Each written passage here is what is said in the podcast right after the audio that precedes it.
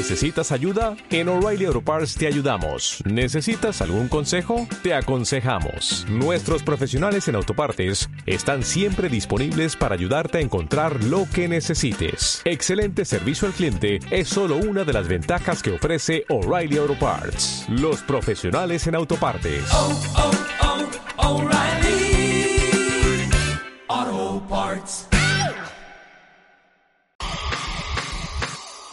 Y saludamos a Ricardo Giles, director de estrategia de TREA Asset Management. Ricardo, muy buenas noches. Hola, buenas noches. Bueno, despedimos una semanita de lo más intensa, de lo más variada. No nos ha faltado absolutamente de nada. Y lo que nos queda, porque la semana que viene también eh, me da la sensación que vamos a seguir con todo este asunto de Evergrande, viendo si al final quiebra o no quiebra, qué es lo que decide el gobierno chino y sobre todo las posibles implicaciones que pueda tener no tanto en el gigante asiático que las tendrá, sino en el resto del mundo.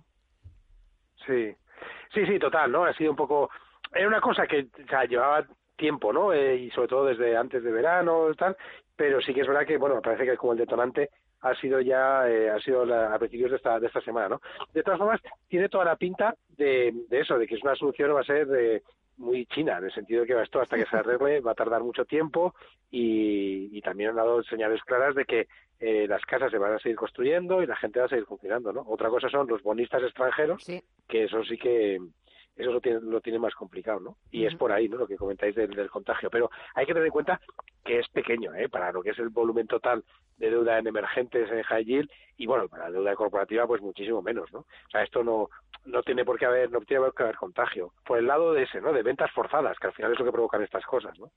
Otra cosa es del lado macro, que eso sí que ya lo comentamos, pero del lado macro sí que tiene más consecuencias, en el sentido de que esto, pues para el crecimiento chino lo va, lo para un poco, ¿no? Lo están parando ellos, vaya. eh, es verdad que estos días, eh, cuando que ya lo llevábamos arrastrando eh, de semanas anteriores, pero estos días es como que ha cobrado mucho más protagonismo.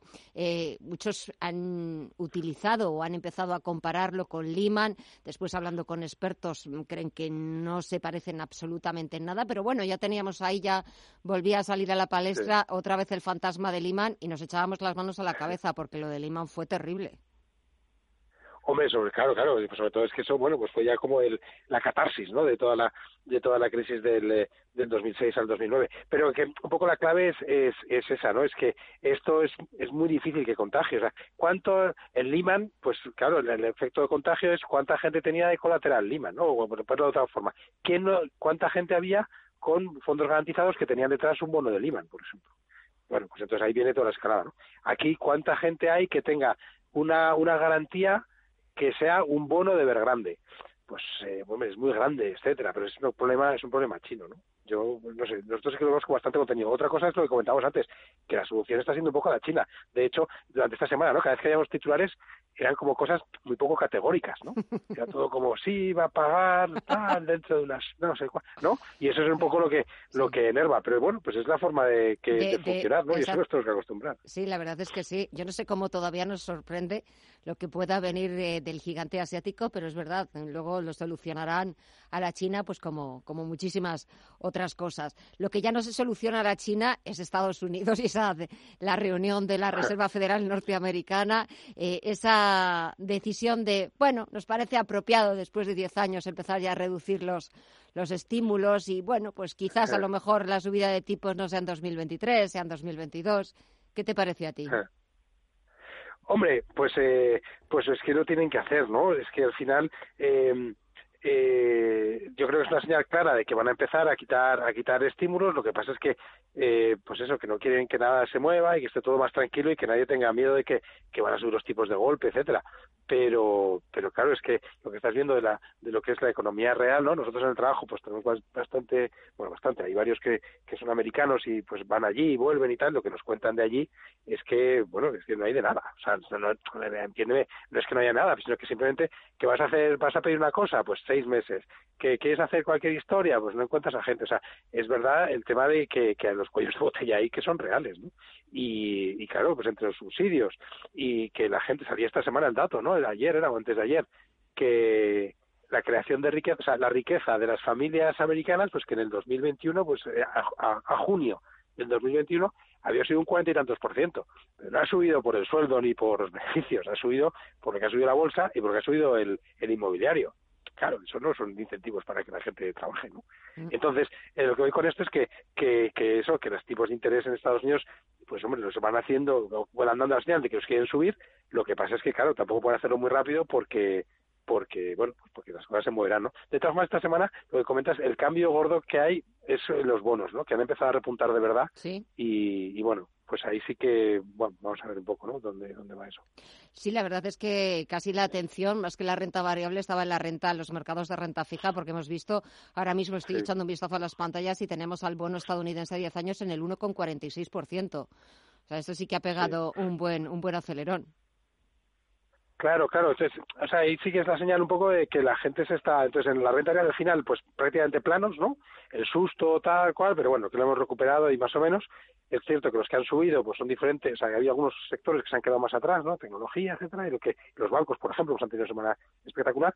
Pero los bonos es donde está la historia, ¿no? Entonces, ahí es donde las cosas han cambiado ha cambiado esta semana y, bueno, vamos a ir viendo a ver un poco por dónde va, porque lo que tiene pinta es que cuando arreglen todo el follón que tienen ahí, con el techo de la deuda, los presupuestos, etcétera, pues esto va a coger más, más fuerza. Hay que tener en cuenta una cosa, y es que ahora, eh, esta semana ya, me parece que era, esta semana, sí, esta semana que va, que va a empezar ahora, ya no se aumenta la deuda en Estados Unidos. O sea, la deuda está ya limitada, con lo cual los vencimientos, las deudas que se emite es ya de gente que le vence la deuda. Es como que no es que no hay papel nuevo.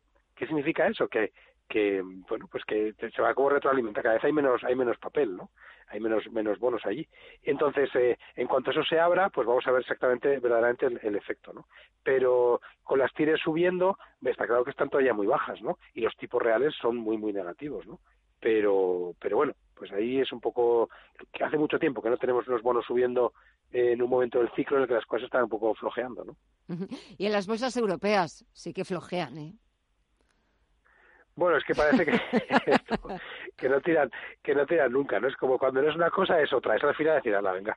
Pero bueno, pero al final han recuperado ¿eh? y este y, y de hecho esta semana lo han hecho mejor que las que las americanas, ¿no? Desde la parte de abajo. Y es eso, es que esta esta semana los, en los, los bancos sí que se ha visto un poco más de, de, color y se ha visto también las aseguradoras, incluso si me apuras, ¿no? El sector que ha sido un auténtico perro durante todo el año, que son los coches y que con razón de ser, ¿no? Por toda la movida que tienen, pero pues ha habido se ha visto un poco más de, alegría.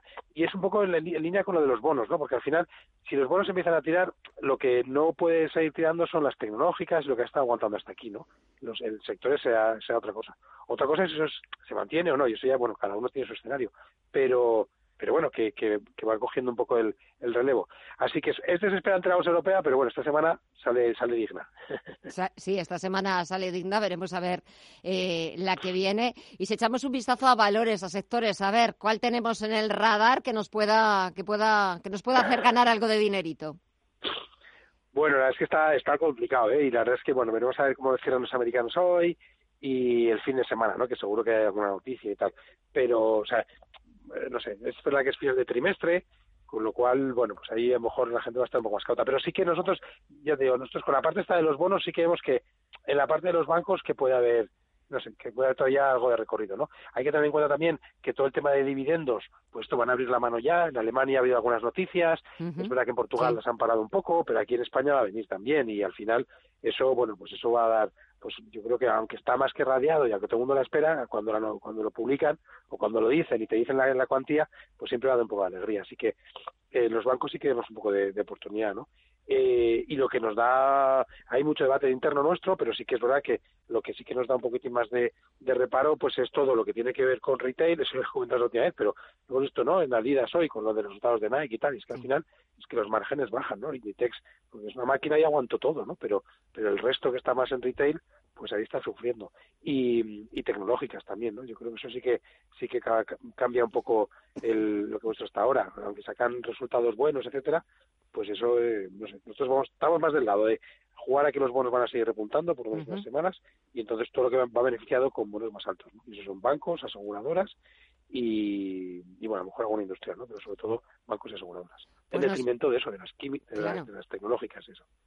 Pues nos quedamos con esas recomendaciones y con el análisis. Ricardo Gil, director de estrategia de TREA Asset Management. Ha sido un verdadero placer. Creo que no habíamos tenido la oportunidad de, hablar, eh, en, de hablar en directo, de conocernos. Eh, muchísimas gracias y que pases un buen fin de semana y hasta pronto. Igualmente, que nos lo, tenemos merecido esta semana. Exactamente. Buen fin de semana. Gracias. Hasta luego. Encantado de estar.